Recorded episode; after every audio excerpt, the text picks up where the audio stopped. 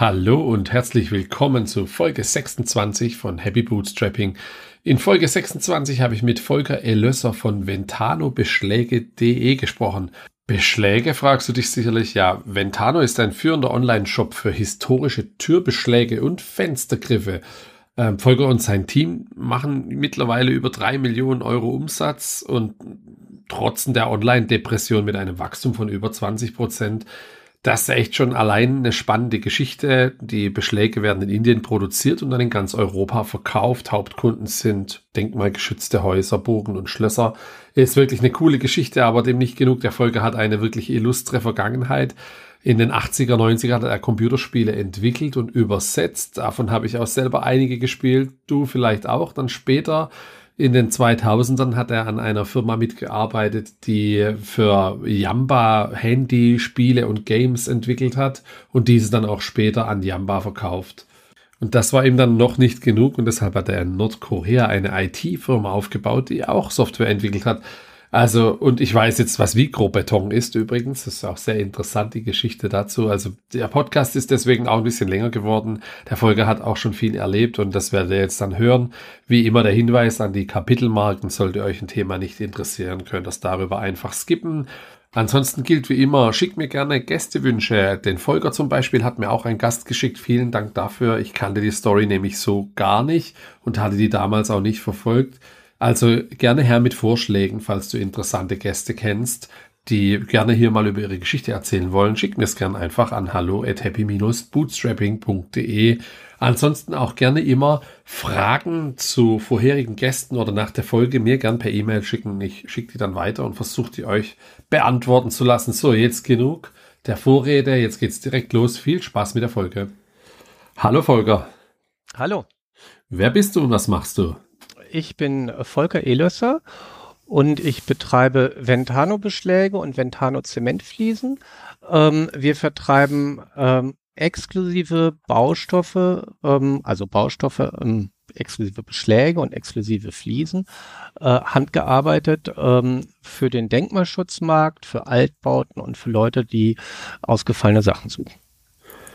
Und Beschläge, jetzt habe ich mir das angeschaut. Das sind ja eher so günstige Artikel, sage ich jetzt mal. Aber wahrscheinlich macht es einfach die Masse an Artikeln und an Beschlägen, die ich dann brauche, die das Geschäft interessant machen? Oder wie groß ist das Geschäft? Kannst du dazu was sagen? Äh, vielleicht kann man sagen, Beschläge ist ein sehr, sehr weit umfassender Markt. Äh, irgendwelche ähm, Eisenlaschen, die man irgendwo zwischen zwei Holzteile hämmert, äh, die 30 Cent kosten, werden auch Beschläge genannt, weil man sie eben da drauf schlagt.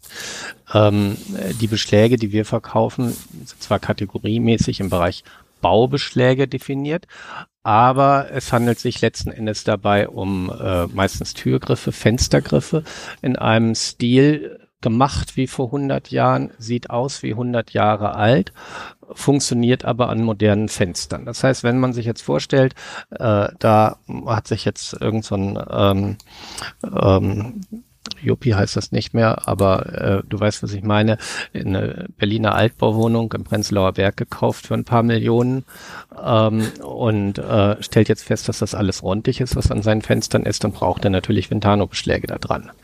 Ähm, äh, weg vom Yuppie, mehr zu den ähm, äh, Lodenmantelträgern, äh, wenn sich der alte deutsche Adel sein Schloss renoviert, äh, und das tun die von Zeit zu Zeit alle 50 Jahre einmal, ähm, dann muss der möglicherweise äh, die Bausünden der 80er Jahre wieder rückgängig machen, damit das wieder vernünftig aussieht.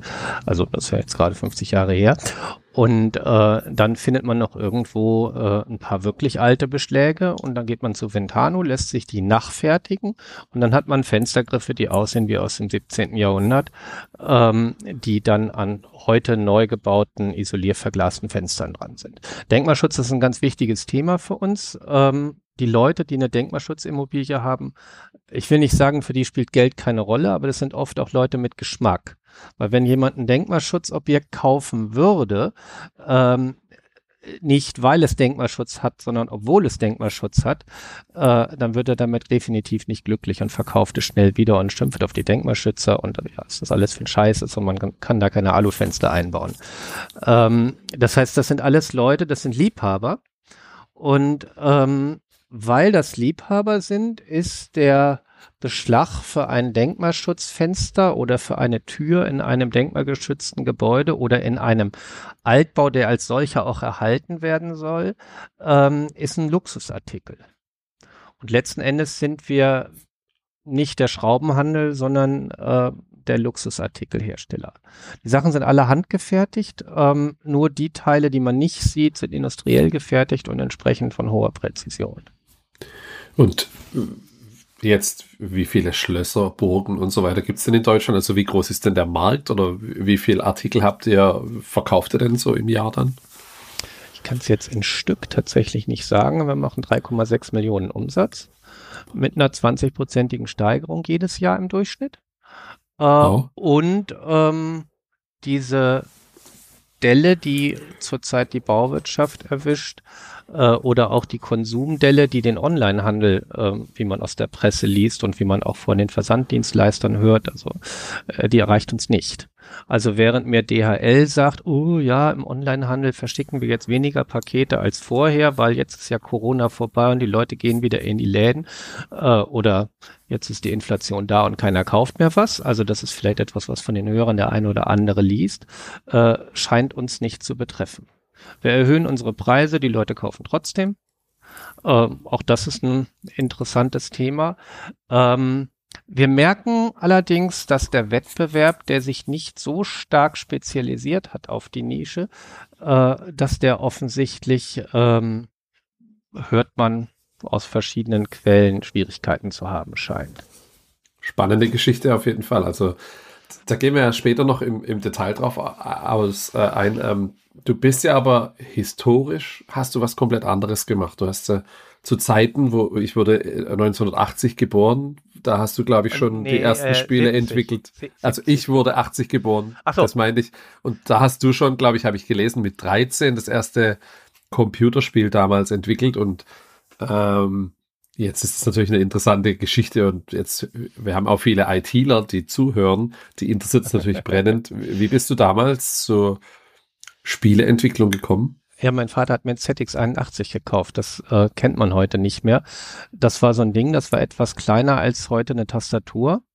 Äh, also es war so ein verkleinertes Tasten, also normales QWERTY-Tastenfeld äh, mit nach hinten ein bisschen größer. Es war viel kleiner als C64.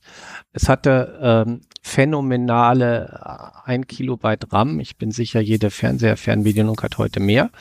Ähm, und ähm, also ein Kilobyte, wir reden über RAM, wir reden über 1000, 1000 Bytes die kann man also schon fast nicht noch auswendig lernen.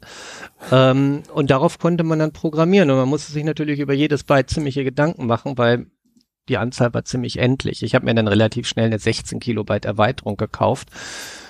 Die kostete, glaube ich, phänomenale 350 Mark oder so. Ähm, und ähm, es hatte den Vorteil, wenn man nur ein Kilobyte hatte, dass man die Programme sich aufschreiben konnte und man sie dann auch als Schüler auch nicht abspeichern musste. Man hat das Gerät einfach so lange angelassen und wenn es dann irgendwann äh, die Mutter den Strom rausgezogen hat, weil sie den Staubsauger da einstecken wollte, ähm, naja, dann hat man das eben neu eingetippt. Ähm, äh, das, ähm, sowas programmiert man natürlich unglaublich effizient, weil, also effizient von ähm, ähm, Speicherplatzauslastung und natürlich war das Ding grottenlangsam. Das heißt, man muss auch unglaublich genau darüber nachdenken, wie man die Algorithmen macht, dass da überhaupt was bei rauskommt. Ähm, ich habe äh, ich glaube, das ist das Beste gewesen, um überhaupt programmieren zu lernen, ähm, weil wenn ich mir heute die jungen Programmierer angucke, die suchen sich ja nur irgendeine Library aus und finden heraus, wie sie die benutzen und ähm, machen die abstrusesten Sachen, ähm, weil mir ist ja egal, die Hardware ist schnell genug. Und das war genau das, äh, was damals schlicht, schlichtweg nicht möglich war. Ich habe dann irgendwann umgestiegen auf Atari. Ähm, Atari äh, 600 XL, da gab es dann, der hatte 16 Kilobyte. Äh, ja, Kilobyte, nicht Megabyte, Entschuldigung, ähm, auf Atari 600 XL. Ich habe dann irgendwann auf Atari 800, also auf äh, eine Speichererweiterung abgegradet, so dass man kompatibel mit dem 800 XL war. Ähm, da hatte man dann spektakuläre 64 Kilobyte, von denen man die Hälfte nutzen konnte. Der Rest war vom ROM verdeckt, weil der, weil der 64-Bit-Prozessor nur ähm, 64 Kilobyte Adressraum hatte. Das konnte man dann mit ganz wilden Geschichten hin und her schalten, wenn ich mich da richtig erinnere. Ähm, da haben wir dann mit meinem Kumpel Thomas äh, ganz verrückte Sachen gemacht, die gar nicht gehen, also die technisch nicht vorgesehen waren. Äh, wir haben zum Beispiel es geschafft, äh, quasi, was man heute VGA-Grafik nennen würde, ähm, also Echtfarbbilder zu machen, indem wir äh, damals gab es halt noch diese äh, Röhrenmonitore nur. Äh, und wir haben die Prozessor den Prozessortakt mit dem Kathodenstrahl des Monitors synchronisiert und dann, ähm, statt dass wir die Grafikkarte, die nur 16 Farben konnte, wenn ich das richtig in Erinnerung habe, also nur 16 Farben gleichzeitig konnte, ständig umprogrammiert haben, während der Kathodenstrahl des Monitors von links nach rechts gelaufen ist, Zeile für Zeile.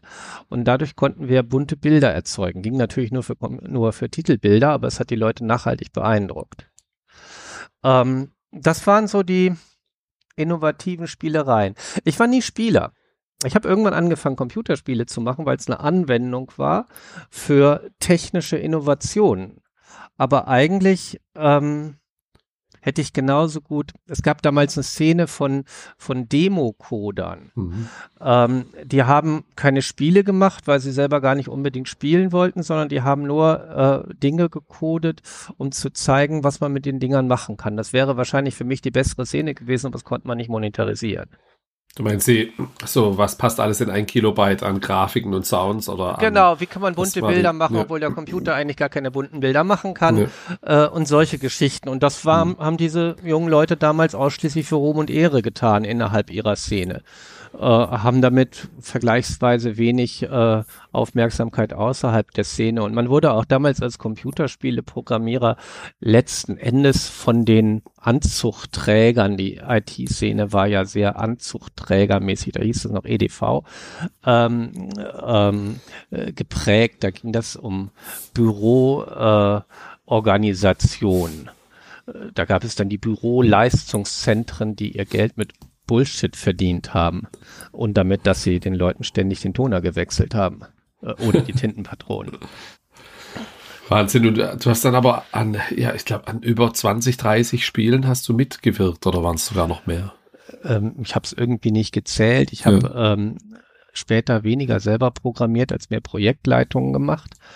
Ähm, ich bin in die Lokalisierungsszene reingerutscht, ähm, weil es ein sichererer Job war man muss sich vorstellen, wenn man Spiele gemacht hat, ich nehme an, das ist heute immer noch so, ähm, ist das wie wenn man Musik macht. Es gibt ganz viele Bands, die Musik machen. Einige machen sogar richtig gute Musik, ähm, was dann hinterher in den Charts läuft und richtig gutes Geld verdient, ist davon nur ein Bruchteil ähm, und nicht zwangsläufig die besten.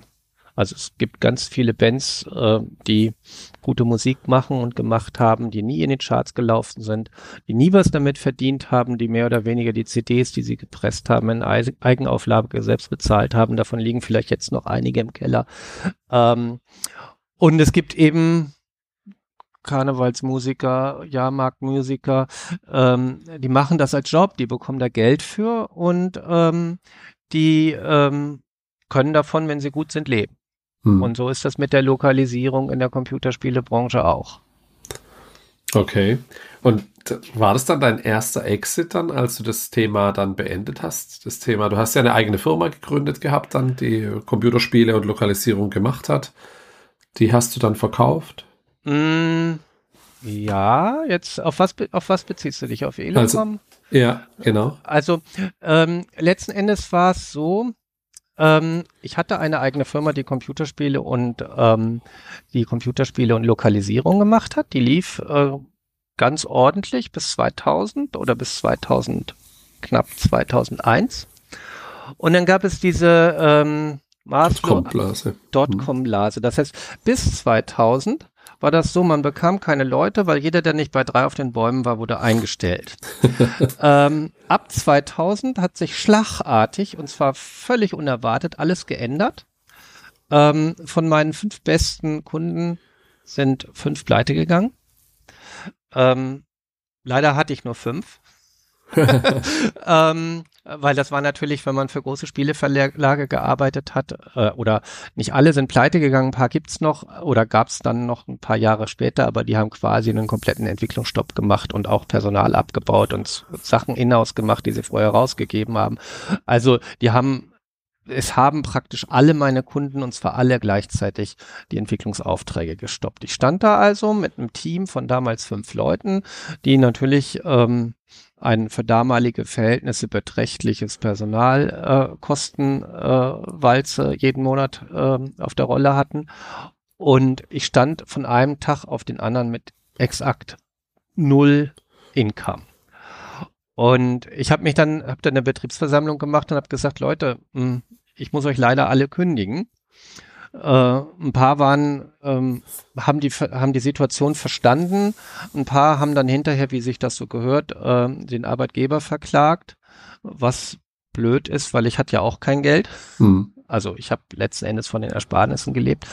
Und ich habe dann ähm, den Praktikanten, der damals 1000 Mark bekommen hat, behalten. Er hat gesagt, ich habe keine Lust auf der Straße zu sitzen, ich mache mein Praktikum für umsonst weiter.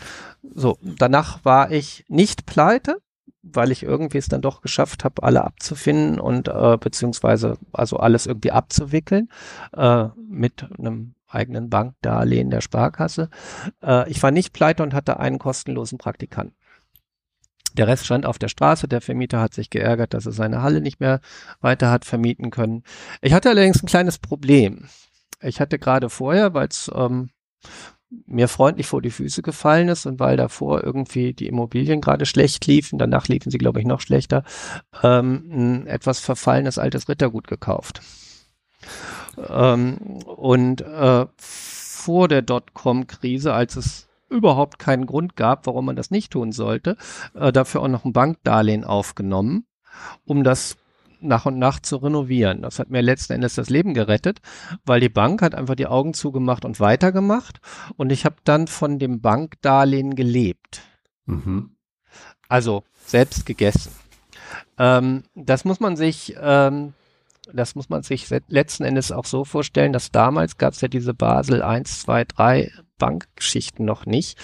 Ähm, das heißt, die Banken konnten bei entsprechendem persönlichen Vertrauen, wenn das dann so eine Kleinstadtbank war, ähm, die haben dann auch nicht so genau hingeguckt, was man gemacht hat mit dem Geld. Da mhm. hat man dann nur angerufen, hat gesagt, hier schickt doch mal 50.000 Mark oder Euro und dann haben die nochmal 50.000 Euro geschickt. Heute ist es ja so, dass man ähm, im privaten Baubereich äh, sich jede Rechnung eines Handwerkers abzeichnen muss. Das hat einerseits was mit Schwarzarbeitsbekämpfung zu tun und andererseits was damit zu tun, dass die nicht wollen, dass man vom Bankdarlehen lebt. Hm. Ähm, genau, das habe ich damals getan. Ich habe vom Bankdarlehen gelebt, nebenbei, weil ich ja sonst nichts zu arbeiten hatte, noch ein bisschen an meinem Haus gebaut, was viel Arbeit war, ein paar Leute bezahlt, die an dem Haus gebaut haben und habe dann ähm, mit dem Praktikanten zusammen ein Augmented Reality ähm, Programm entwickelt. Mhm, ein Spiel. Und zwar habe ich von in der CT tatsächlich gelesen, dass Siemens für das neue Siemens Handy, das Siemens Symbian Handy, SX1 hieß es, glaube ich, ähm, haben die ein Spiel namens Mozzie entwickelt. Mozzies. Es ging darum, dass man durch die Kamera konnte man ähm, die Umgebung sehen und ähm, das Handy hat in der Umgebung kleine Mücken eingeblendet und ähm, man konnte dann auf die kleinen Mücken schießen, indem man äh, auf die Auslösetaste auf der Kamera gedrückt hat. Das heißt, bewegt man die Kamera nach rechts, bewegen sich die Mücken nach links. Also die stehen nicht statisch auf dem Bildschirm, sondern der hat anhand der Kamerabewegung hat der ähm, die ähm, hat er die Bewegung erkannt ich habe gedacht, mein Gott, was für eine geile Idee und habe das einfach mal für Nokia-Handys programmiert. Weil ich viel Zeit hatte, sonst nichts zu tun, außer meinem Haus zu bauen. Ich habe in der halbfertigen Haus damals auch gewohnt. Ähm, habe ich das ja nebenbei als Freizeitprojekt gemacht und das war dann tatsächlich zusammen mit dem Praktikanten, der mir dabei geholfen hat. Äh, später gab es dann noch einen zweiten Praktikanten, der hat man war auch dankbar überhaupt eine Stelle zu haben, der hat mir mhm. auch dabei geholfen. Ähm, ist das dann innerhalb von dreieinhalb Monaten oder so fertig gewesen. Äh, das Lustige war, ähm, meine Version für Nokia-Handys äh, war früher auf dem Markt als die Original Siemens-Version und sie war besser. Das hieß damals Attack of the Killer Virus. Das hätte man wahrscheinlich so, wenn es die Handys noch gäbe, hätte man zu Corona-Zeiten gut verkaufen können. ähm, das gab einen Riesenskandal bei Siemens, weil die bei Siemens nämlich mit einem 30-köpfigen Team und einem mehrfachen Millionenbudget an dem Thema äh, gearbeitet haben. Und ihr habt sie zu zweit geschlagen. Wir haben ich habe es mehr oder weniger alleine mit einem Praktikanten zum ja. Testen geschafft. Ähm, und zwar indem ich an die ganze Geschichte nicht wissenschaftlich, sondern äh, empirisch phänomenologisch dran gegangen bin. Ich habe mir angeguckt, was, was machen die Daten aus der Kamera, wenn ich die Kamera bewege, wie äh, verhält sich der eine Frame zum anderen und wie kann ich das vergleichen. Und da kam mir natürlich so die ZX81-Programmierung äh, und auch später dann die Gameboy-Programmierung äh, zugute, weil ich nicht versucht habe, die äh, tollen Funktionen des Betriebssystems auszunutzen, sondern das einfach alles in Assembler zu Fuß gecodet habe. Und ähm, also natürlich habe ich nicht das ganze Programm in Assembler mhm. gecodet, aber die Dinge, die die Kamerabewegung ähm, erkennen. Mhm. Und ähm, zumal diese Handys einen ziemlich ähnlichen Prozessor hatten wie damals der Archimedes, auf dem ich mein erstes Spiel gemacht habe. Also mein erstes kommerzielles Spiel. Ähm, und das hat auf jeden Fall ähm, Yamba dann getriggert, weil Yamba hat damals die Nokia-Version ähm, von Attack of the Killer Virus vermarktet. Und das hat mich dort, ähm, hat mir dann einen Achtungserfolg beschert. Jamba war damals, äh, für die, die es vielleicht nicht mehr kennen, ja, so der Klingelton und Handy-App Anbieter Nummer eins und ich glaube somit die, war es noch äh, vor, vor eBay Alando, was die Sambos gemacht haben, dann ähm, mit das Thema, wo dann ja, Rocket Internet geboren wurde, glaube ich. Jamba war äh, hm. ganz realistisch, war eine riesengroße Abzocke. Hm. Äh, also man hat einfach den Jugendlichen, die mit Geld nicht umgehen konnten und mit den Jugendlichen, die ihre Impulse nicht unter Kontrolle hatten, einfach die Kohle aus, der, aus den Handy-Prepaid-Karten gezogen, so schnell man konnte. Das war äh, systemisch, ähm, das war einfach eine ganz fiese Nummer. Da muss man einfach sagen, ähm, dieses fiese System rücksichtslos Leuten für Scheiße Geld aus der Nase zu ziehen, was irgendwo äh, da drin gesessen hat. Also wer es hört und daran beteiligt war, möge mir nicht persönlich böse sein, aber es ist halt meine Meinung. Äh, nicht alle Leute, die da gearbeitet haben, waren schlecht. Also es gab einfach auch Leute, die im Jamba-Imperium gearbeitet haben, die versucht haben, dann eben, wenn sie schon an der Vermarktungsmethode nichts ändern können, eben dann doch gute Programme zu machen, um wenigstens irgendwas zu liefern für das Geld, was man den Leuten aus der Tasche gezogen haben. Aber letzten Endes ist den Leuten dafür, dass sie irgendeinen bekannten Hit als Klingelton hatten, mehr Geld aus der Tasche gezogen worden als ein Spiel, was in der, äh, in der Entwicklung äh, zig Mannmonate gekostet hm. hat. Ja, da ist ja auch das Abo dann immer abgeschlossen und Genau, man hat ein Abo und die haben es geschafft, mehrere Abos gleichzeitig zu verkaufen. Hm. Also dann gab es das Spar-Abo, das Super-Abo, das Mega-Abo und das was weiß ich was Abo.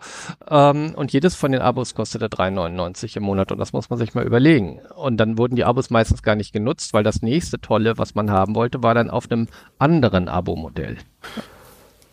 Äh, also heute heißt das Vodafone. Also nicht ja. Jamba heißt Vodafone, aber heute gibt es eben im Mobilfunkbereich eben andere ähm, offiziell anerkannte Halbganoven, äh, die die Möglichkeit finden, Leuten Geld aus der Tasche zu ziehen. Unser spanischer Praktikant hat es tatsächlich geschafft, sich vier Internetverträge einz einzuziehen, weil er immer wieder in den Vodafone-Laden gegangen ist und die ihm gesagt haben, ja, musst du hier unterschreiben, kümmern wir uns drum. Auch nicht so schön. Nee. Und du hast dann die um das Handygeschäft rum deine ja, Firma aufgebaut und die dann verkauft? Irgendwann? Genau. Ich habe ähm, um dieses Handygeschäft rum, das, also ich habe vorher nichts mit Handys gemacht. Das mit den Handys habe ich tatsächlich mit dem Attack of the Killer Virus angefangen. Ähm, habe dann angefangen, äh, festzustellen, dass es eine riesengroße Fragmentierung bei Handys gab. Ähm, das heißt, äh, man hatte nicht wie heute, da gibt es ja eine Fragmentierung von genau zwei Systemen, Android und iPhone, ähm, und der Rest ist irgendwie miteinander kompatibel, das ist nicht mehr schwierig. Äh, damals gab es, hatte praktisch jeder Hersteller, und es gab viel mehr Hersteller damals, gefühlt, ähm, hatte ein eigenes Betriebssystem, das zwar Java benutzt, aber Java war halt einfach nur eine Programmiersprache. Hm.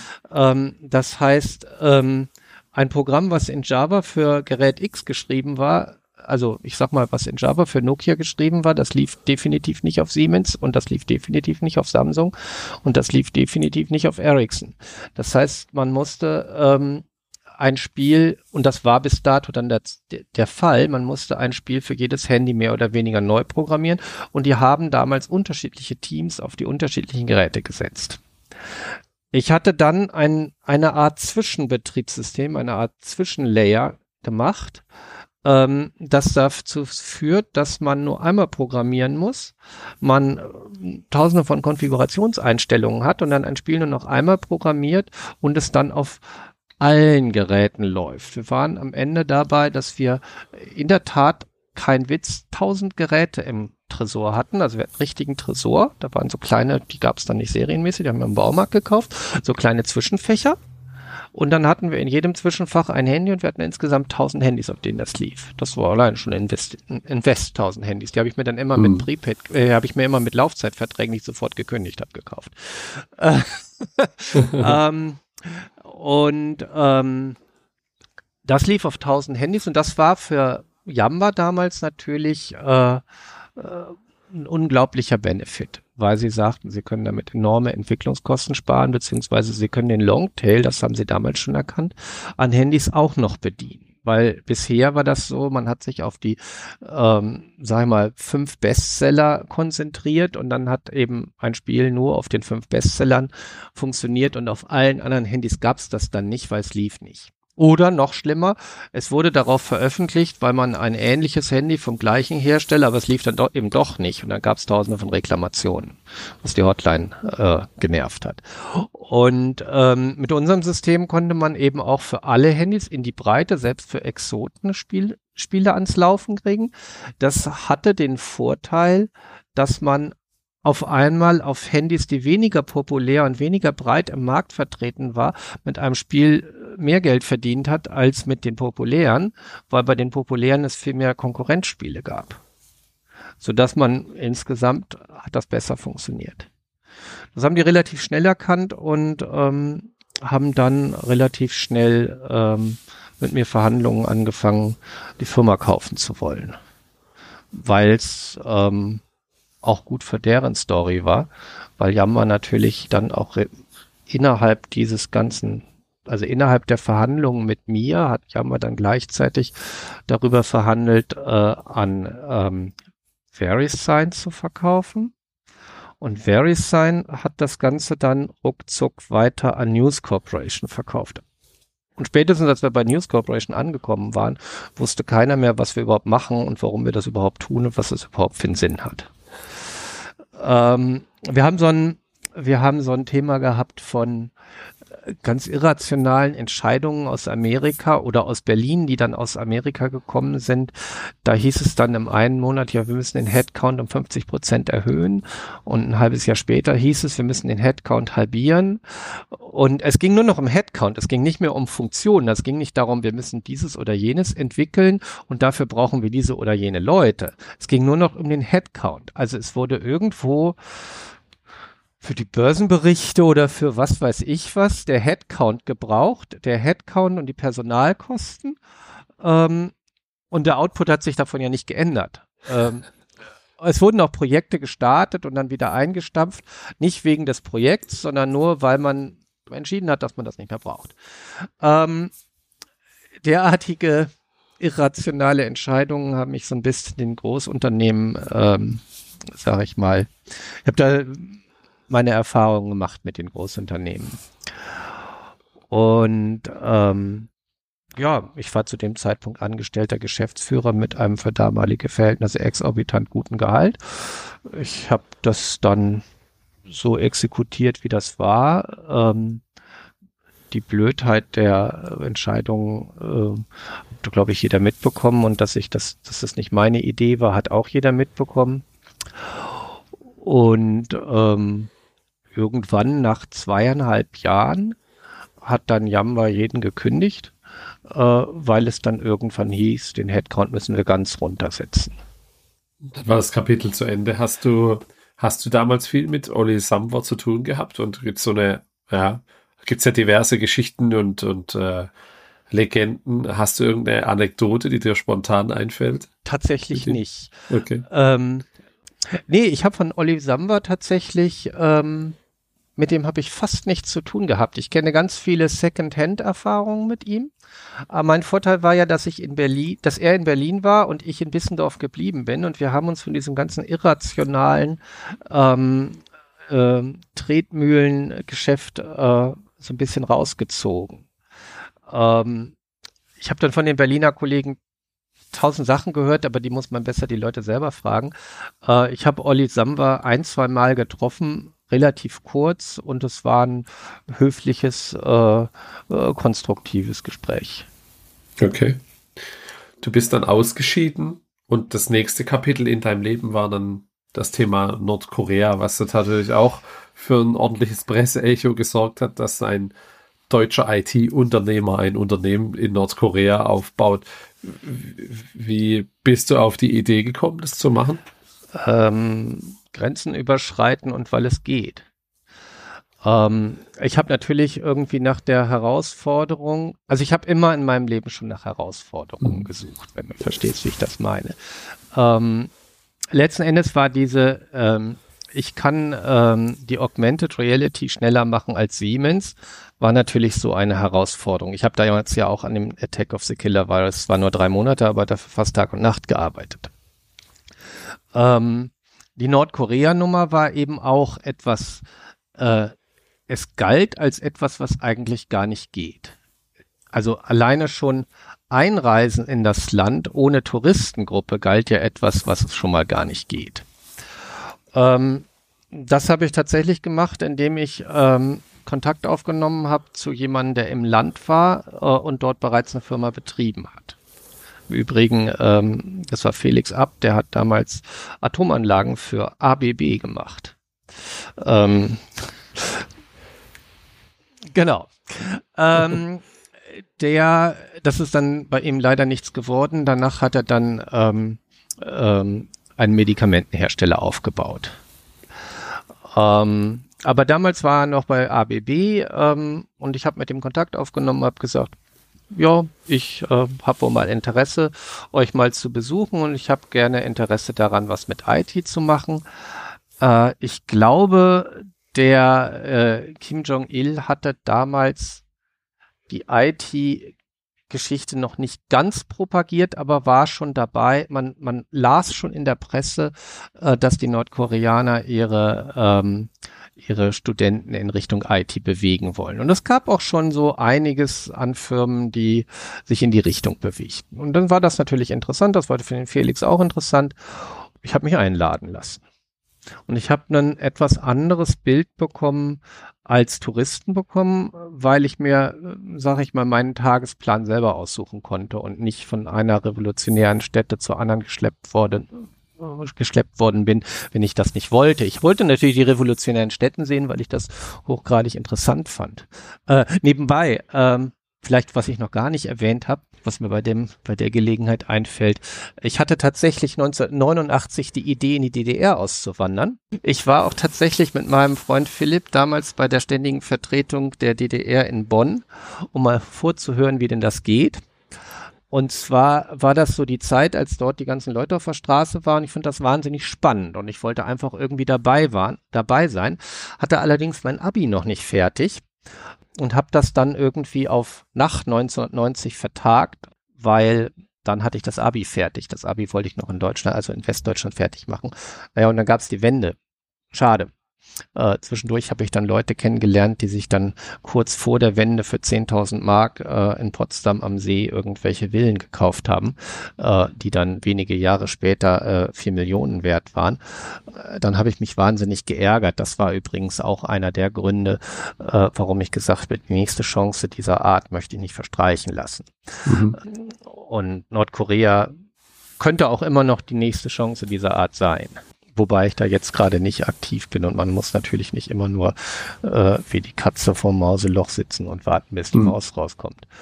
Ja, aber zurück zu Nordkorea. Aber das war jetzt vielleicht nochmal für die Motivation, die da sicherlich auch ganz deutlich mit hintergesteckt hat. Man muss ähm, nicht nur das machen, was sonst keiner tut, sondern man muss natürlich auch das machen, wo man irgendwo einen ähm, Vorteil von sieht. Was man vor allen Dingen nie darf, ist, man darf sich nie ähm, davor zurückschrecken, Fehler zu machen und ähm, Niederlagen zu erfahren. Also man muss Niederlagen einfach durchstehen und weitermachen oder eben was Neues mhm. anfangen. Ja gut, also ich bin in Nordkorea angekommen, ich habe mir das angesehen. Es war teils recht spooky. Also wir waren dann in so einem Hotel in den Bergen, wirklich schönes Hotel, wirklich schöne Gegend, Myohyang-san.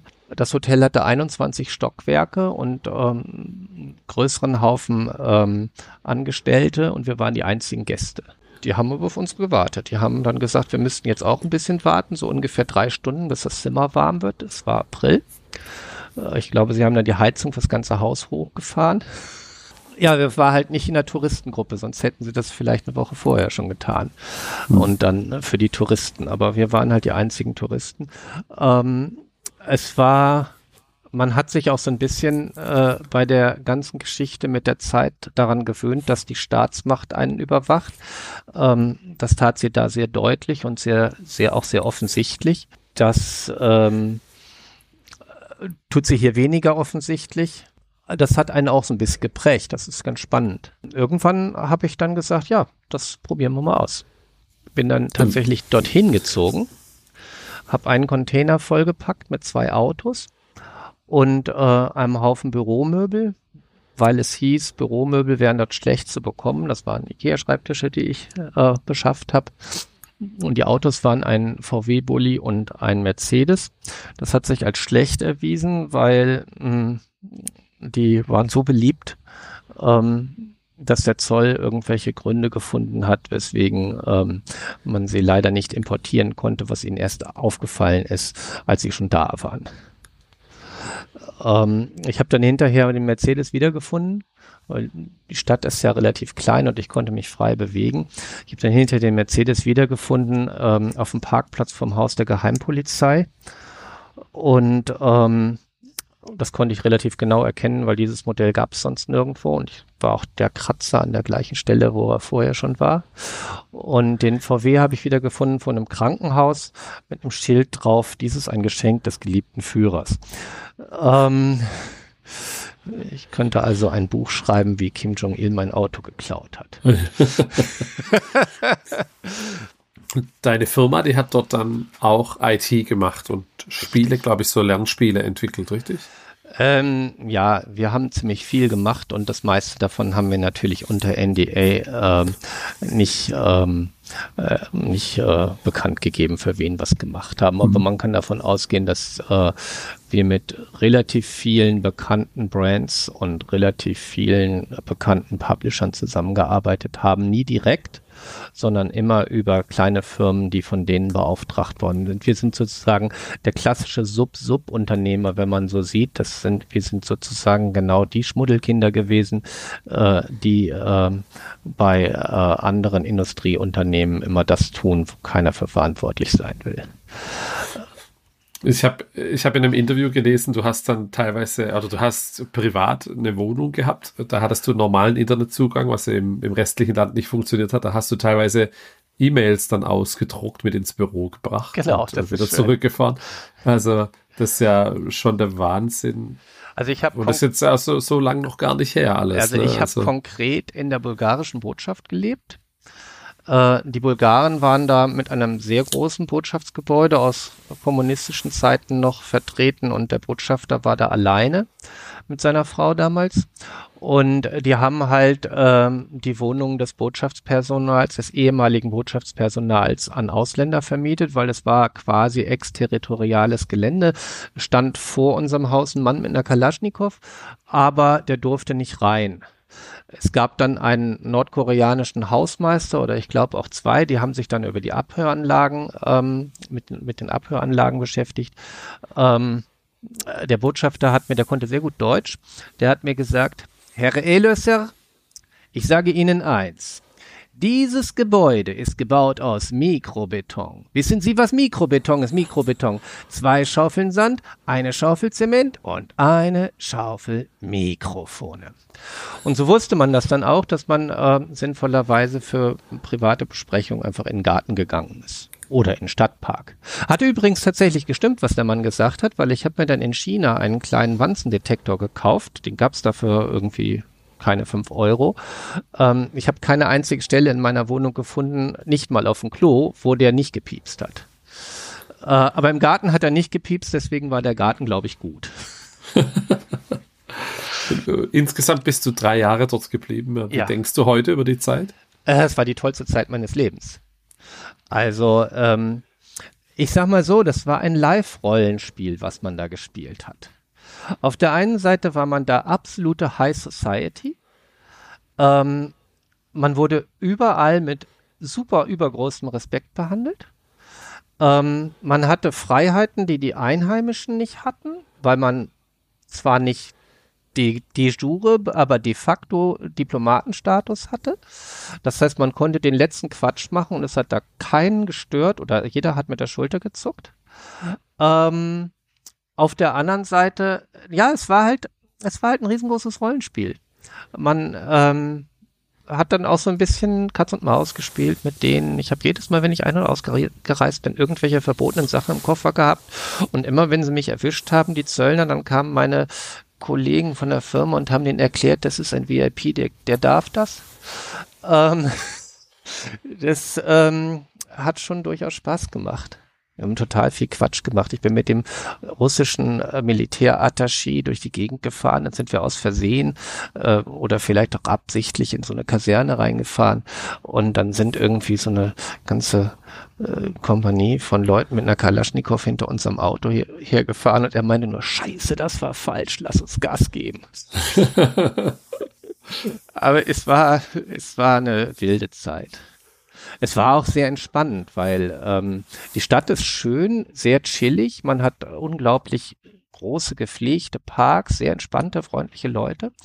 Ähm, es ist nicht so, wie man sich vorstellt. Also man stellt sich ja so vor, als ob die da alle irgendwie mit gesenktem Kopf äh, ähm, geknechteterweise äh, vor sich her vegetieren und hungern. Ähm, das habe ich nicht wahrgenommen. Also mhm. das ist nicht so. Da geht man in eine Kneipe, in die man als Ausländer gar nicht gehen darf und da sitzen alle und trinken Bier und amüsieren sich. Ähm, natürlich möchte man nicht äh, was äh, gegen die Regierung sagen, ähm, aber da gibt es viele Länder in der Welt, da möchte man das auch nicht mhm. und ähm, äh, da äh, redet man nicht so im Westen drüber. Um jetzt zu dann deinem aktuellen Projekt zu kommen, wenn ich es richtig verstanden habe, hast du dann noch aus Nordkorea dir einen ja auch ein denkmalgeschütztes Objekt gekauft, bist dann in Deutschland angekommen und hast dann festgestellt, hier gibt es ein Problem mit den Beschlägen. War das so? Nicht ganz richtig, äh, fast. Also ich habe tatsächlich, als ich in Nordkorea, ich hatte aus der Yamba-Zeit damals für meine Firma, die dann Yamba gehörte, ich glaube als sie noch nicht Jamba gehörte, war das, äh, hatte ich eine Eigentumswohnung auf einer Zwangsversteigerung gekauft. Das war halt nach 2001, wo auch der Immobilienmarkt in Deutschland zusammen kollabiert war. Und die hatte ich für lustige 14.000 Euro gekauft. Und ähm, als ich dann in Nordkorea war, ähm, schrieb mir irgendwann ein Notar aus Berlin eine E-Mail, nee, äh, bevor ich in Nordkorea war, rief mich dann irgendwann der ehemalige Chef von Jamba, Jamba an und fragte mich, sag mal, wir haben da noch so eine Eigentumswohnung in den Büchern, da wissen wir gar nichts von. Ähm, die wollen wir eigentlich auch gar nicht haben. Was machen wir damit? Und ich sag so, oh, für 10.000 Euro nehme ich die wohl. Und irgendwann schrieb mir dann so ein Notar aus Berlin, ja, ähm, äh, ich solle mir mal ein paar Terminvorschläge für eine äh, Beurkundung geben. Das war ein Jahr später. Und ähm, da war ich also schon lange weg und ich so, äh, Terminvorschläge, Beurkundung für was? Ja, äh, Sie wollten doch so eine Eigentumswohnung kaufen von uns. Äh, was wollte ich? Ja, diese Wohnung da für 10.000 Euro. Ja, sag ich, nehme ich. also habe ich diese Wohnung dann tatsächlich von Yamba gekauft. Ähm, das habe ich tatsächlich über eine Vollmacht gemacht, die ich vor einem äh, vor der deutschen Botschaft in Pyongyang ausgestellt habe auf den Geschäftsführer von Yamba. Da bin ich gar nicht selber hingefahren, um diese Wohnung zu kaufen. Und das war Glück. Ähm, danach kam dann nämlich die Bank, die den Rest vom Haus, der der Rest vom Haus noch gehörte, aus der Pleite von von von doch vor längerem und äh, meinte, sie wollten mir die Wohnung abkaufen, weil sie das Grundstück abverwerten äh, wollen und das Haus abreißen wollten. Und ich habe so gesagt, ach nö. Ja, aber wir wollen die Wohnung kaufen. Ja, aber ich will sie nicht verkaufen. Und irgendwie zog sich das dann so über die Jahre hin und irgendwann meinten die, ja, ja, dann, dann wollen Sie vielleicht einen Rest kaufen. Ja, aber viel Geld habe ich nicht. Und so kam es dann, dass ich dann dieses Haus, den Rest vom Haus, das war äh, 450 Quadratmeter, vier Familienhaus, ähm, noch für 63.000 Euro gekauft habe, ohne es gesehen zu haben. Aber weil ich die eine Wohnung kannte, konnte ich mir in etwa vorstellen, wie die anderen aussahen. Und ähm, da bin ich dann auch nicht selber hin, ähm, sondern habe dann äh, eine Vollmacht auf einen Freund wieder in der Botschaft in Pyongyang äh, ausgestellt und der hat das dann für mich gekauft. Also in meinem Namen. Mhm. Ähm, da sieht man wieder, ähm, ein bisschen Mut gehört im Leben dazu. Also man muss nicht einfach sagen, oh nein, das hast du nicht gesehen und das hast du nicht geprüft und dann müsstest du ja mit einem Architekten durchgehen. Einfach machen. Hm. Kann ja auch schief gehen, aber es sind schon so viele Sachen schief gegangen, ein paar haben halt auch funktioniert. Und ähm, als dann, ähm, ich habe meine Frau in China kennengelernt, die Chinesin, die hat auch mit mir eine Zeit lang in Nordkorea gelebt, auch in der bulgarischen Botschaft. Die musste dann alle drei Monate ausreisen, weil sie ähm, keine Funktion hatte, die ähm, ihren längerfristiges Visum ähm, dafür gesorgt haben aber auf der anderen Seite wollte sie das auch, damit sie mal alle drei Monate wieder ihre Verwandten sieht. Die Flüge waren noch nicht so teuer. Ähm, auf jeden Fall haben wir dann irgendwann ein Kind gekriegt, äh, beziehungsweise war sie dann schwanger. Und ähm, die Nordkoreaner haben uns dann den Geburtstermin passend zum Geburtstag vom großen Führer prognostiziert. Das wäre natürlich technisch das Ereignis gewesen. Ähm, also da wären wir ganz sicher in die Zeitung gekommen mit, also landesweit. Ähm, die einzige Frage, die wir uns gestellt hatten, wenn das Kind jetzt irgendwie ähm, sich nicht an den Geburtstag, den vorbere vorberechneten Geburtstag gehalten hätte, ähm, wäre das natürlich eine große Enttäuschung gewesen. Äh, wir haben uns dann ähm, entschieden, ähm, doch lieber in Deutschland das Kind zu kriegen. Ähm, das war noch eine relativ große Geschichte, dass man dann die entsprechenden Papiere dafür bekommen hat. Das war ziemlich kompliziert, aber ich glaube, das passt nicht zu diesem, zu diesem Format. Mhm. Ähm, wir sind dann also nach Deutschland gezogen und sind dann in unser eigenes Haus gezogen. Dass wir, ähm, naja, es war Weihnachten, es war kalt und es war ziemlich gammelig. Ähm, ich habe dann ähm, tatsächlich es geschafft, in einem Rutsch äh, am 23.12. Äh, anmelden, Krankenkasse, nee, anmelden, Arbeitslosengeld, Krankenkasse zu organisieren, damit man dann rechtzeitig mit Geburtsvorbereitung und so weiter mit allen wichtigen Papieren und Dokumenten funktionieren konnte. Ähm, und ähm, danach war ich dann mit einer noch so einigermaßen funktionierenden Firma in Nordkorea, die natürlich das Problem hatte, dass sie kein Geld rüberschicken konnte. Ähm, wegen der Finanz, das war auch am Ende immer mehr Schwierigkeiten, weil man konnte gar kein Geld mehr von außen ins Land bekommen. Ähm, haben wir, also war das Kind ein guter Anlass dafür zu sagen, man muss sich jetzt mal gedanklich umorientieren. Haben wir dann in, unser, in diesem Haus äh, irgendwie unser Leben verfrachtet. Die Leute haben geguckt und haben gedacht, was sind denn das für Asoziale, die da gerade eingezogen sind? Chinesin mit dickem Bauch und dann so ein Typ. Und ähm, das Haus steht ja schon seit wer weiß wie lange leer. Ähm, das war äh, ganz interessant. Es gab Nachbarn, die an uns geglaubt haben. Es gab Leute, die uns von vorher kannten. Äh, die wussten, dass das Rittergut nebenan, wo die äh, gut situierten Leute zur Miete wohnten, mir gehört. ich habe das einfach mit den Schultern gezuckt und mich rangemacht, das Haus zu sanieren. Mhm. Und dann habe ich irgendwann festgestellt, da müssen überall neue Fenster rein und habe dann äh, daraus ein Geschäft gemacht, indem ich gesagt habe, ich lasse mir jetzt erstmal für mich selber einen Satz neue Fenster kommen von, also ich habe mir natürlich erstmal in Deutschland Angebot machen lassen vom lokalen Fensterbauer, festgestellt, das ist ziemlich teuer ähm, für mich als äh, arbeitslosen Ex-Unternehmer. Hab dann ähm, die Fenster in Lettland bestellt und ähm, festgestellt, da sind die nicht ganz so teuer, sondern nur ein Drittel. Ähm, bin nach Lettland geflogen, habe mir an die Fabrik angeguckt. Die sah natürlich sehr sowjetisch aus, aber solche Fabriken kannte ich schon. Ähm, und aber die Qualität war in Ordnung. Hab dann die Fenster in Lettland bestellt, hab gesagt, oh guck mal, wenn man äh, selber Fenster in Lettland bestellen kann und man gerade sowieso nichts zu tun hat, ähm, dann kann man ja auch anderen Leuten Fenster aus Lettland beschaffen. Und so fing dann quasi mein Fensterbauprojekt an meine nordkoreanischen Kollegen, die sowieso irgendwie kein Geld bekommen konnten und auch kein Geld zurückschicken konnten, haben dann für mich äh, eine Software, einen Internetshop programmiert, um Fenster zu verkaufen. Wir haben einen Fensterkonfigurator, wo man dann äh, passend für denkmalgeschützte Gebäude, das Gebäude ist übrigens nicht denkmalgeschützt, aber es sieht aus, als wäre es und ich äh, habe halt immer bei meinen Rittergut denkmalgeschütztes und meine anderen Immobilien, die ich dann im Nachgang von der Jamba-Geschichte gekauft habe, auch denkmalgeschützt sind, habe ich dann einfach gedacht, ähm, dann behandle ich es mal, als wäre es ähm, und ähm, habe dann ähm, äh, eigentlich einen Konfigurator für denkmalgeschützte Fenster gebaut mit angeschlossenem Online-Shop. Da kann ich mich ein bisschen mit aus. Ich konnte mich natürlich mit Online-Shopping nur als Konsument aus, aber das war noch die Zeit, wo es noch nicht so polished ist wie jetzt. Ähm, also wir reden jetzt über 2011, 2012, da mhm. zwischen, also in den letzten zehn Jahren hat sich im Online-Shopping wahnsinnig was getan.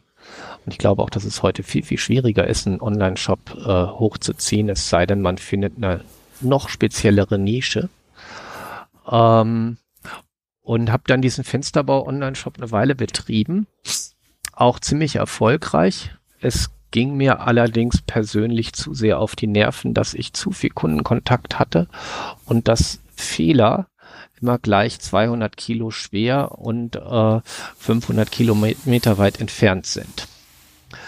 Ähm, das war eine Herausforderung, ähm, die mir persönlich zu anstrengend war. Ich erzähle mal ein Beispiel. Man hat leider bei so komplexen Dingen wie Fenstern und Haustüren nicht immer, äh, äh, also das ist nicht äh, wie wenn Sie Schrauben verkaufen, äh, wie wenn du Schrauben verkaufst. Äh, sie klicken und dann kriegen sie das, sondern da braucht man tatsächlich Beratung für sowas. Und wenn man eine Haustür verkauft und der Mann sagt, ja, die muss nach links aufgehen, ähm, dann hängt das immer davon ab, steht er von innen oder von außen vor der Tür. Und wenn man das nicht ziemlich sauber abklärt, dann geht die in die falsche Richtung auf. Mhm. Und wenn sie dann gegen das Geländer schlägt, dann ist das doof. Ähm, und dann fährt man dafür, weil ja natürlich der Mieter übermorgen einzieht nach Frankfurt und holt das Ding ab und stellt ihm dann eine andere hin. Und das will man nicht. Das will man nicht. Also das Wichtige, wenn man ein Geschäft macht, ist, dass man ein Geschäft macht, was sauber und smooth läuft. Ich war also zunehmend frustriert von dem Fensterbusiness, obwohl es Geld gebracht hat, aber es hat halt einfach auch die Nerven nicht geschont. Ich äh, möchte kein Handwerker sein, weil ich glaube, da ist das noch schlimmer. Aber hm. zum Glück bin ich keiner. Ähm, meine Frau hat mittlerweile, die hat Englisch studiert, also hatte kein Problem mit mir zu reden, aber hat dann mittlerweile angefangen Deutsch zu lernen, konnte auch ein bisschen Deutsch. Ähm, hat dann einen Job gesucht, nachdem unsere Tochter im Kindergarten war, aber keinen gefunden. Also wenn man studiert hat, will man auch nicht als Putzfrau arbeiten. Mhm. Äh, und glaube ich, selbst als Putzfrau hätte sie keinen gefunden. Und irgendwie im chinesischen Restaurant, obwohl sie sehr gut kochen kann, wollte sie auch nicht arbeiten, weil ihr das zu doof war. Ähm, sie hat sich dann beim Architekten beworben, äh, beim Fensterbauer beworben, was weiß ich, was hinterher Kunden von uns. Aber meine Frau wollten sie nicht einstellen. Ähm, und dann haben wir halt überlegt, wie können wir unser Fenstergeschäft ähm, erweitern. Und sie hat halt parallel erstmal als Einzelfirma, später dann ab 2014 als GmbH eine ähm, Importfirma für Fenstergriffe gemacht. Das war relativ einfach. Man geht auf Alibaba, man gibt die richtigen Suchbegriffe ein, guckt sich die Bilder an, äh, schreibt sich ein paar E-Mails mit dem entsprechenden Lieferanten, ähm, der von den Bildern her einem die besten Ideen hat. Äh, und äh, nimmt mal eben 10.000 Euro oder ein bisschen mehr in die Hand und lässt sich mal eine Palette kommen. Das kann gut gehen und es kann schief gehen. In diesem Fall ist es ganz gut gegangen. Die Qualität war in Ordnung. Äh, und weil ich mich ja mit dem Thema Fenster und alte Häuser auskannte, passte der Stil zum Geschmack der Leute. So, und dann hat meine Frau ein Regal im Keller gehabt und ähm, hat sich einen Ast gefreut, wenn sie im Monat 100 Euro auf eBay verkauft hat.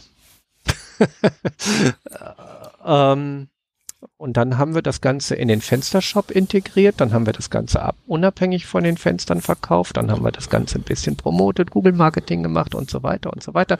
eBay für Werbung bezahlt, alles, was man so macht im Online-Marketing.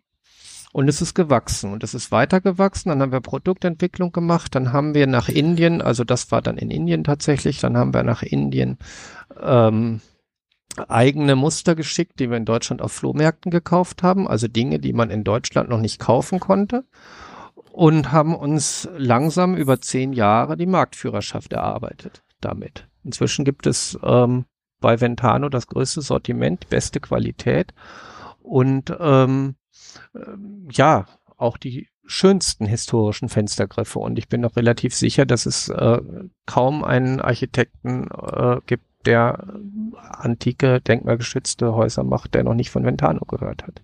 Das hat natürlich auch damit zu tun, dass wir einen ganz massiven Werbedruck gemacht haben. Also wir haben teilweise 30 Prozent unseres Umsatzes für Google Ads, für Google Ads und Google Shopping ausgegeben. Äh, wir geben teilweise wir geben teilweise bei einem, für einen Fenstergriff bei Google Shopping mehr aus als der Fenstergriff, ähm, also für eine Conversion geben wir mehr aus, als der Fenstergriff überhaupt kostet. Frei nach dem Motto, die wenigsten Häuser haben nur ein Fenster. Mhm. Ähm, das funktioniert, weil der Wettbewerb tut's nicht. Ähm, und ähm, den Wettbewerb haben wir, glaube ich, in unserem Bereich relativ weit sowieso abgehängt ähm, gerade durch die Corona-Pandemie äh, und jetzt durch den Inflation, also in diesem Auf- und Abschwung, ähm, hat sich der Wettbewerb, glaube ich, jetzt auch auf andere produziert. Du hast initial äh, gesagt, dass du teilweise dann auch hier Muster schicken lässt von, von äh, ja, bestehenden Beschlägen, um die dann nachzubauen. Baut ihr sowas dann äh, in Deutschland nein, nach oder nein, ist das alles in Indien, die Produktion? das schicken wir nach Indien. Also wir haben unsere Lieferanten in Indien, wir haben auch eigene Mitarbeiter in Indien, der kümmert sich um diese ganzen Koordinierungen. Ähm, der Mitarbeiter in Indien bringt zum Formenbauer in Indien, dann macht der die Freigabe der Form, schickt mir nur Videos mhm. so dass man dann nicht hin und her Muster hin und her schicken muss und so weiter. Und dann kriegen wir praktisch, und ich bin relativ gut dabei. Achso, von den Fenstern habe ich mich nebenbei dann ja. irgendwann verabschiedet. Getrennt. Und die äh, Fenster macht jetzt mein ehemaliger Partner alleine weiter oder mit seinem Bruder. Äh, die sind dann nicht mehr so weitergewachsen. Ähm, nee, also die Inder ähm, machen dann ähm, die machen dann die Formen und die bauen das dann nach. Und wir haben dann mhm. eine gewisse Mindestmenge an, ähm, an Produktion, die wir immer machen müssen. Das heißt, wenn mir jemand jetzt, sage ich mal, ein Muster von irgendeinem Türgriff schickt, äh, müssen wir davon 50 Stück machen. Das wären 25 Türen. Wenn der Kunde 10 Türen kauft, dann kann ich das entsprechend einkalkulieren und die restlichen lege ich mir ans Lager und so erweitere ich permanent mein Sortiment. Deswegen Aha. wächst das Sortiment quasi mit jedem Kunden. Also jeder Kunde, der uns was Neues schickt, schickt uns ja letzten Endes etwas, was es offensichtlich im Markt noch nicht gibt, weil der Kunde guckt ja auch, was es woanders gibt. Das mhm. heißt, in dem Moment, wo mir der Kunde ein neues Modell schickt, äh, bin ich dann relativ nah an der Wahrscheinlichkeit, dass ich mit dem neuen Modell auch exklusiv bin. Und ich glaube, irgendwann sind wir auch durch. Dann haben wir in Deutschland alle bekannten und beliebten Türgriff- und Fenstergrifftypen grundsätzlich mal abgedeckt, weil so viel verschiedene Modelle gab es vor 100 Jahren dann auch nicht. Mhm. Wie viel, wie viel Mitarbeiter beschäftigt ihr dann heute? Wir sind bei 20. 20. Ja. Und jetzt hast du angesprochen, du nimmst den Artikel aufs Lager. Dann wird das wahrscheinlich ein ganz schön imposantes Lager sein mittlerweile.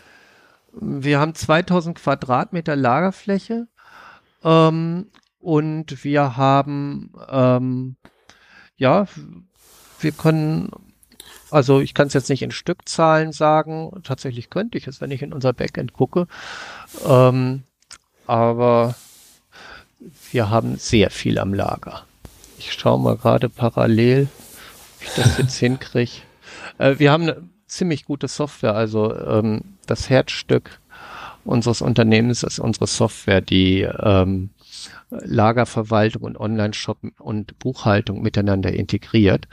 Und ähm, das heißt, anders als äh, übliche Out-of-the-Box-Lösung, äh, wir importieren die Banken, die Software über eine KI, matcht die Zahlungs-, die Verwendungszwecke der Zahlungseingänge ähm, mit den Aufträgen. Das wird nicht mehr händisch gemacht. Ähm, und ähm, die Produkte, die wir haben, bestehen ja aus tausenden von Einzelteilen. Die Einzelteile liegen natürlich in der Warenwirtschaft einzeln am Lager. Die Software weiß aber automatisch, aus welches Produkt aus welchen Einzelteilen besteht und zieht die auch automatisch beim äh, Verpacken oder beim, beim Kommissionieren aus dem Lager passend ab. Ähm, wir haben unheimlich viel ähm, Energie in die IT investiert und ich glaube, das ist auch wichtig, wenn man so etwas macht. Hast du das dann selbst geschrieben? Hat es die Firma in Nordkorea entwickelt oder wie habt ihr das äh, gemacht? Ja, über die Firma in Nordkorea kann ich jetzt nicht mehr so reden, aber ähm, wir haben es äh, großteils Freelancern gegeben und äh, wir haben immer einen ITler da gehabt, der festangestellt war. Und so die Kombination aus Festangestellten und Freelancern äh, gibt dann ähm, gibt dann ähm, äh, das Ergebnis. Ich bin jetzt bei ich bin jetzt bei ungefähr äh, drei Millionen Einzelteilen am Lager. Ich habe jetzt gerade mal Das ist verrückt, geguckt. okay. Auf 2000 Quadratmeter bedeutet es ja dann. Das ist sehr dense. Bis zu den, das ist ja, sehr dense. Also äh, äh, wir haben äh, viele Regalflächen und ähm, also enge, enge Gänge, viele Regalflächen. Äh, das Ganze lauffix optimiert aufgestellt. Ähm, mit einer mit einer großen Optimierung in äh, die Kommissioniervorgänge. Das heißt, das wird äh, grundsätzlich äh, heute auch noch immer von einer Person kommissioniert. Also wir haben natürlich ein Backup, aber äh, der läuft den ganzen Tag, läuft halt, der macht Kilometer. Und das ist, gehört auch dazu, dass man natürlich die Kilometer reduziert. Ähm, dafür haben wir ein Versandteam, was aus vier Leuten besteht. Ähm, da sieht man schon mal das Kommissionieren, also das aus dem Lager holen, geht schnell. Ähm, das Versenden muss dann natürlich immer die indische Handarbeit auf Qualität kontrollieren beim Versenden und da findet man dann so das eine oder andere, was wir noch nicht geschafft haben, trotz indischer Qualitätskontrolle dann auch wirklich auszumerzen. Ähm, hat natürlich damit zu tun, dass wir auch ein ziemliches Longtail haben. Das heißt, manche Produkte ähm, verkaufen sich sehr selten. Man braucht sie aber trotzdem, damit man ein komplettes Angebot haben kann.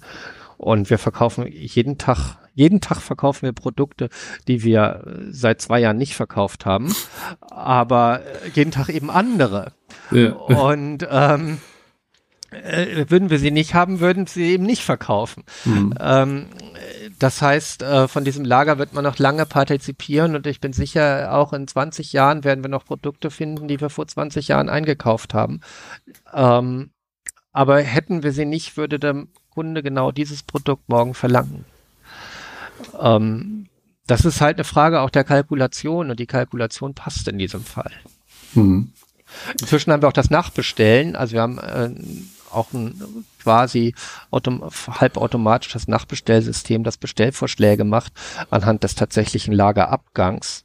Äh, und wir versuchen immer von jedem Produkt den äh, Vorrat von einem halben Jahr also den Jahres, den prognostizierten Jahresverbrauch von einem halben Jahr am Lager zu haben, so dass wir dann im Gegensatz zum Wettbewerb auch immer lieferfähig sind, was uns natürlich nicht hilft, wenn jetzt jemand 700 Garnituren von einer Sorte auf einen Schlag mhm. haben will, was tatsächlich freundlicherweise auch vorkommt. Äh, da müssen wir dann tatsächlich auch äh, Warte, mit Wartezeiten rechnen. Aber ansonsten haben wir halt auch das Vorteil, den Vorteil dem Wettbewerb gegenüber, dass wir erstens ein großes Sortiment haben und zweitens das große Sortiment da haben. Das sieht man heute nicht mehr so häufig. Mhm. Entweder fehlt das Geld oder die Lieferketten sind natürlich jetzt besser geworden, aber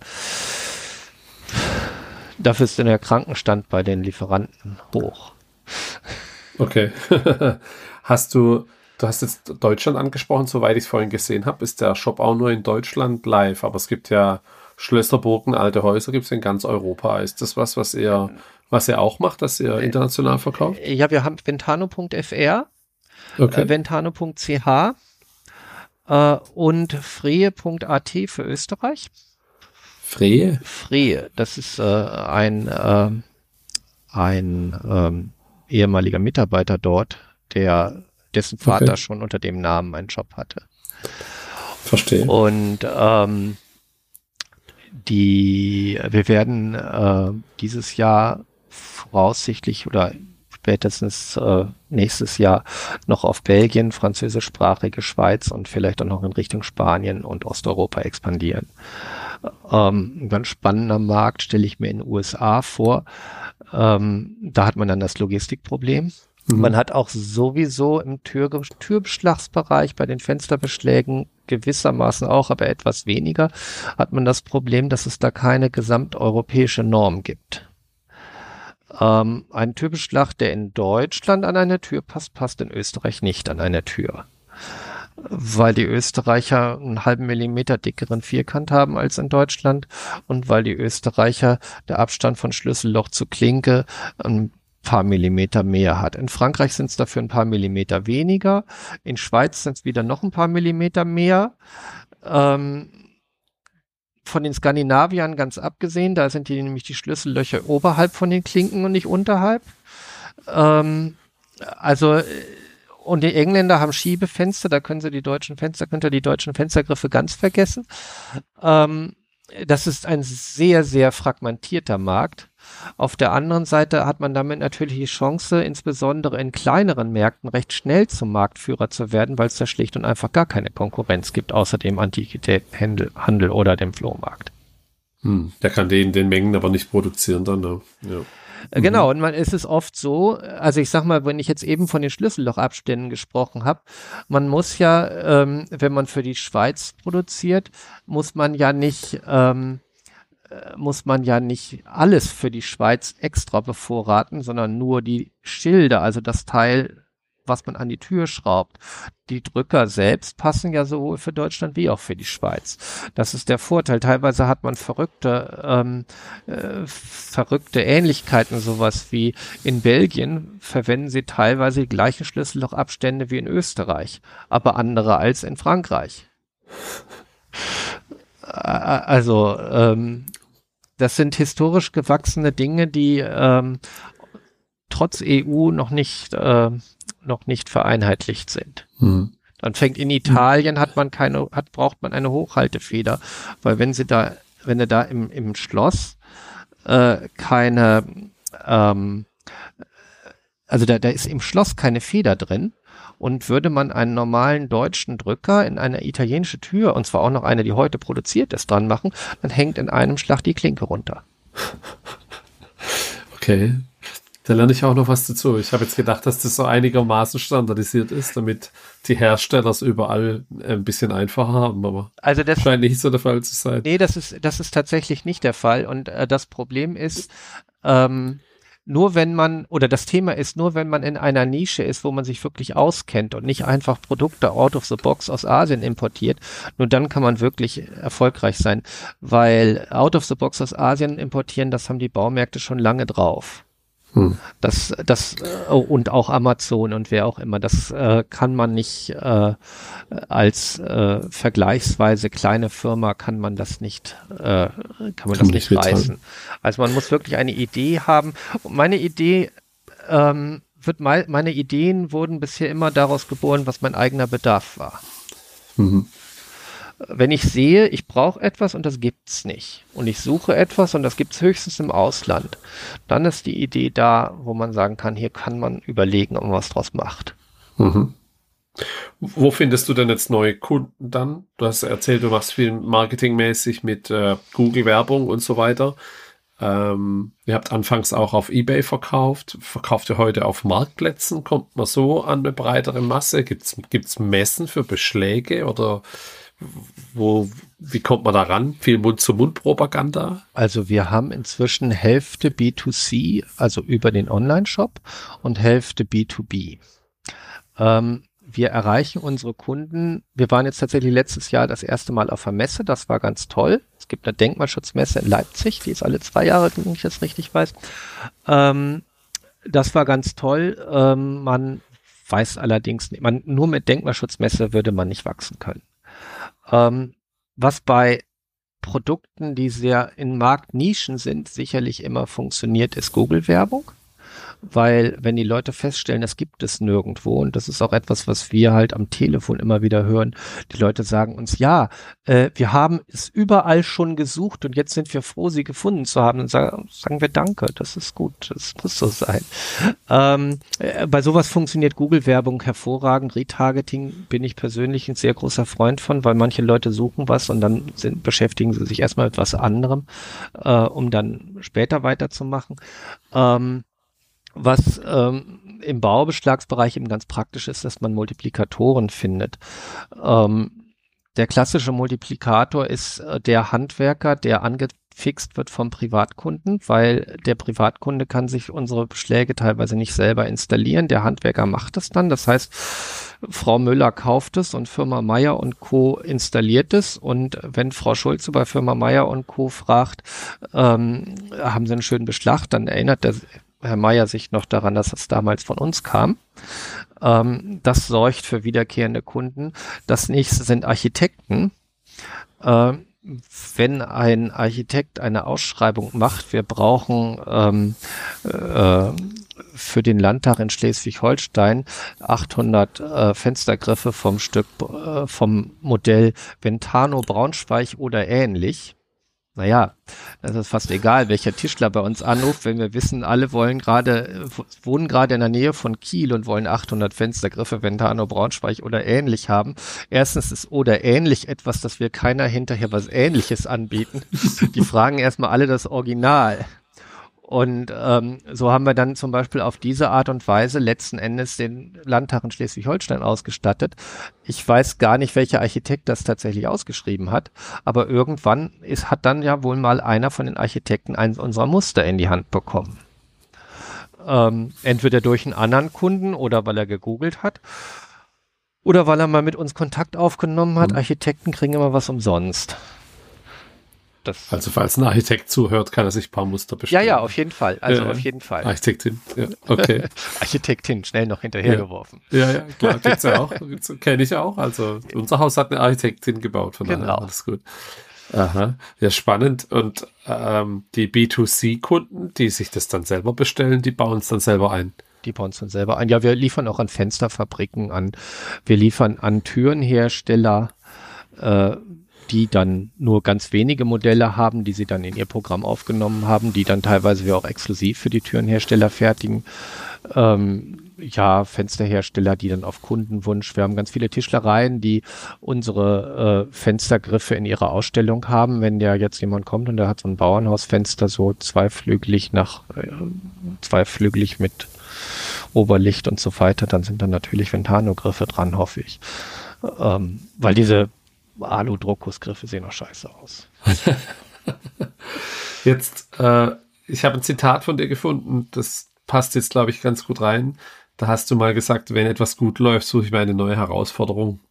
Um beruflich weiterzukommen, darf man sich nie ausruhen, sondern muss konsequent neue Wege suchen und finden. Jetzt hört sich das Geschäft gerade schon so an, als hast du das im Griff oder deine, dein Team hat es im Griff und es läuft alles. Also wir sind, wir haben ein sehr gutes Team, muss ich tatsächlich mhm. sagen. Und ähm, ich war jetzt ähm, die letzten drei Wochen in Österreich. Ich war jetzt dieses Jahr viel in Österreich, weil ich dort irgendwie auch zusehen will, dass das dortige Team komplett eigenständig läuft.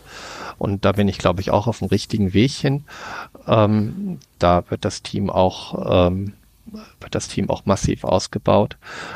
Ähm, und ähm, solange wie die nicht eigenständig, nicht hundertprozentig eigenständig sind, werde ich da jetzt ständig dort sein und stelle fest, dass wenn ich nicht hier bin, also nicht in Deutschland bin, läuft das hier nicht schlechter, wie wenn ich da bin. Mhm. Und das ist gut.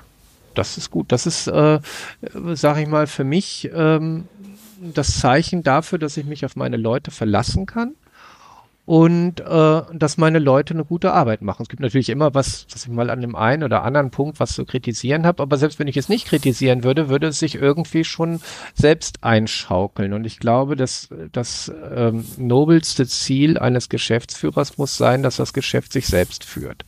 Mhm. Und ähm, vielleicht schaffe ich es irgendwann, dass ich nächstes Jahr mal vier Wochen am Stück in Urlaub fahren kann oder ähm, und dann ergibt sich irgendwann tolle Ideen. Ich habe auch jetzt schon immer wieder tolle Ideen, wo ich sagen kann, das oder das könnte ich mal machen. Das würde sich basierend auf meinem derzeitigen Bedarf, das würde sich rasend, ähm, das würde sich rasend gut verkaufen und das wäre eine Nische, die jeder braucht. Aber ich habe die Kapazität nicht, es zu machen. Hm. Falls jetzt jemand noch ein paar Ideen sucht, ich verrate jetzt mal eine Idee for free äh, weil ich weiß, dass ich selber keine Zeit dafür habe, es zu machen. Ähm, jeder redet heute von AI. AI ist toll. ChatGPT nutzen wir auch bald. Äh, dazu kann ich gleich noch was sagen. Ähm, ein Riesenkosten- und Aufwandsapparat ist Buchführung. Äh, überlegt euch mal, eine komplett AI-gestützte Buchführung zu programmieren. Und zwar folgendermaßen. Der Kunde schickt eine E-Mail mit der Rechnung an was weiß ich was at euredomain.com und am Ende des Monats schickt er eine Exportdatei, die man einfach so ins Datev importieren kann. Fertig. Das geht. Bisschen Training, aber es geht. Garantiert. Und ich wüsste nicht, dass es das noch gibt, dass es das schon gibt. Und das als Service für 25 Euro im Monat. Da verdient man sich doof dran es spart mindestens, es erspart mindestens die Buchhaltung, weil man mindestens sagen kann, naja gut, ähm, die ganz komplizierten Sachen gebe ich dann immer noch der Buchhaltung und die bucht hm. sie von Hand, aber den ganzen TÜNEF, den kann ich notfalls per automatischer E-Mail-Weiterleitung einfach an die, an die AI leiten. Fertig. Ähm, super simple Geschichte. Ich bin sicher, da arbeitet schon jemand dran. Äh, ja. Also könnte ich mir vorstellen, aber vielleicht es gibt ja auch immer so Sachen, da, da announced jemand, dass er daran arbeitet und braucht noch ein Jahr, bis er fertig ist. Und vielleicht ist es so, dass irgendjemand es dann doch in drei Monaten mit seinem Praktikanten schafft. Ähm, also wenn, wenn ihr das jetzt macht, weil ihr das von mir hört und ihr gewinnt hinterher äh, das in, erste Investment über 10 Millionen Euro, dann hätte ich gerne irgendwie ein kleines Geschenk von oh, euch. Ja. Aber äh, es, manchmal kommen mir so Ideen einfach in dem Moment, äh, wo ich denke, das ist ein Service, den ich gerne hätte oder das ist ein Service, den ich gerne implementieren würde. Ähm, was wir zum Beispiel auch machen, was ich noch gar nicht wüsste, dass es irgendein Online-Shop, ein, irgendein Shop-System gibt, das das tatsächlich macht, ist, ähm, wir importieren Amazon, ähm, konvertieren da Amazon, also die Amazon Kaufimporte importieren wir, matchen sie mit unseren Rechnungen und exportieren sie als Zahlungspaare, also äh, als als Rechnung gegen Rechnung gegen Zahlung äh, an Datev. Ähm, das äh, war, das habe ich selber programmieren lassen, weil es da keinen richtig zuverlässigen, vernünftigen mhm. Service für gab. Und das war vorher irgendwie so ein Wischiwaschi. Also entweder wird alles, was von Amazon kommt, auf ein Konto gebucht und alles, was an Amazon gegangen ist, auch. Und wenn da irgendwelche Differenzen sind, weiß keiner warum.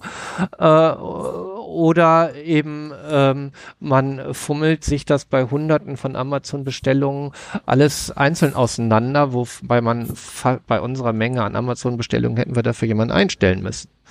Ähm, das heißt, gerade in diesem Bereich Buchhaltung ist im Online-Shop-Bereich, finde ich, unglaublich Nachholbedarf. Das liegt daran, dass Amerikaner das viel, viel äh, lockerer sehen. Bei denen ist das scheißegal. dass die machen ja mehr hm. oder weniger eine Einnahmeüberschussrechnung. Was Geld reinkommt, ist reingekommen, was rausgeht, ist rausgegangen und Rest interessiert uns nicht. Das ist bei uns etwas komplizierter, ja. Genau, und das ist etwas, ja, was ist gute äh, Idee. das ist etwas, was diese ganzen amerikanischen Systeme oder diese internationalen Open Source äh, äh, Shop-Systeme äh, überhaupt nicht auf dem Schirm haben. Hm. Klar. Ja, Mensch. Äh, wahnsinnig coole Geschichte. Was, was hast du dann für dieses Jahr noch vor? Du hast gesagt, du hast, also ich habe gesehen, du schraubst nebenher noch an Oldtimern. Wahrscheinlich so ein bisschen zum Ausgleich. Ja, das ist aber kein Geschäft. Nein, das ist kein Geschäft. Also ich habe zurzeit in der Garage eine komplett zerlegte sowjetische Staatslimousine aus den 50er Jahren. Ähm, da bin ich gerade dabei, äh, mit einem Achtzylindermotor eingebaut, also einem Achtzylinder-LKW-Motor eingebaut, das mhm. Ding äh, wieder komplett zum Neuwagenzustand zurückzubringen. Ähm, das schaffe ich dieses Jahr nicht mehr das ist ein bisschen Arbeit, ja. Ja, das ist noch ein bisschen Arbeit. Also es äh, steht jetzt wirklich als äh, lackiertes, nacktes Blech komplett entrostet bei mir in der Garage. Ähm, ja, also ich denke mal, dieses Jahr äh, ist das Hauptziel dafür zu sorgen, dass alle Teams wissen, was sie tun und das ohne mich tun. Und dann muss ich einfach mal sehen, was man nächstes Jahr irgendwie machen kann. Vielleicht gehe ich auch irgendwann, wenn der Laden richtig gut läuft und man sich da nicht mehr Vollzeit drum kümmern muss, was ich auch eh nicht, also ich kümmere mich halt ja, ähm, wenn man sich da wenig drum kümmern muss, dann kann ich überlegen, dass ich neue Ideen habe. Aber zurzeit habe ich, glaube ich, noch genug Ideen. Und ähm, ja, Programmierst du eigentlich jetzt selber auch noch was dann in deiner Freizeit oder ist das was, also zu gar nichts mehr? Nein, nein. Äh, ich kann das noch. Ich kann noch Code lesen und ähm, ich kann noch algorithmisch denken. Das wird man, glaube ich, wie Fahrradfahren nie verlernen. Ich äh, schreibe Softwarekonzepte ähm, und ich schreibe die Konzepte so, dass ich glaube, dass der Programmierer versteht, was ich, was ich will. Und ich schreibe die Konzepte so, dass ich sie aus den Augen des Programmierers schreibe, aber gleichzeitig den User nicht aus dem Blick verliere. Ähm, das heißt, das Ganze ist durchführbar. Mhm. Wahnsinnig interessante Geschichte, Herr Volker. Ich bin, du bist ja noch nicht am Ende. Ich bin gespannt, was du, ob noch was komplett anderes äh, dann irgendwann kommt. Äh, ähm, ja, super. Wir können es ja auch ein Buch mal schreiben. Wahrscheinlich sind die drei Jahre in Nordkorea schon genug, um, um, um mal so meine Erfahrungen. Ich glaube schon. Ich glaube schon. Also das wäre jetzt alleine eine Stunde Interview auch, hätte man nur über ja. Nordkorea machen können. Da gab es viele ja. Details, die spannend sind. Auch äh, Einblicke in unterschiedliche Lebenswirklichkeiten und äh, Einblicke in Innensichten und Außensichten äh, mhm. von abgeschotteten Ländern äh, sind auch ganz, ganz spannend. Super Geschichte. Vielen, vielen Dank für deine Offenheit. Dann ähm, wünsche ich dir weiterhin viel Erfolg und äh, ein, ja, ein tolles Jahr und äh, ja, drück die Daumen. Bin gespannt, was noch so kommt. Alles klar, Dankeschön. Danke für deine Zeit. Tschüss. Ciao. Das war auch schon, haha, wieder Folge 26. Die nächste Woche habe ich den Moritz Dausinger von Refiner.io zu Gast, einem Customer Feedback äh, Software as a Service Tool, welches Moritz und sein Team aus Paris, Frankreich bauen. Sehr coole Geschichte. Wie immer, abonniere gerne den Podcast, dann kriegst du die Folge nächste Woche direkt in deinem Favorite Player angezeigt. Ansonsten freue ich mich immer über Feedback und Fragen zur aktuellen Folge oder für Vorschläge für Gäste wie im Intro besprochen. Einfach eine kurze Mail an hallo at happy-bootstrapping.de. Vielen Dank und schöne Woche. Ciao.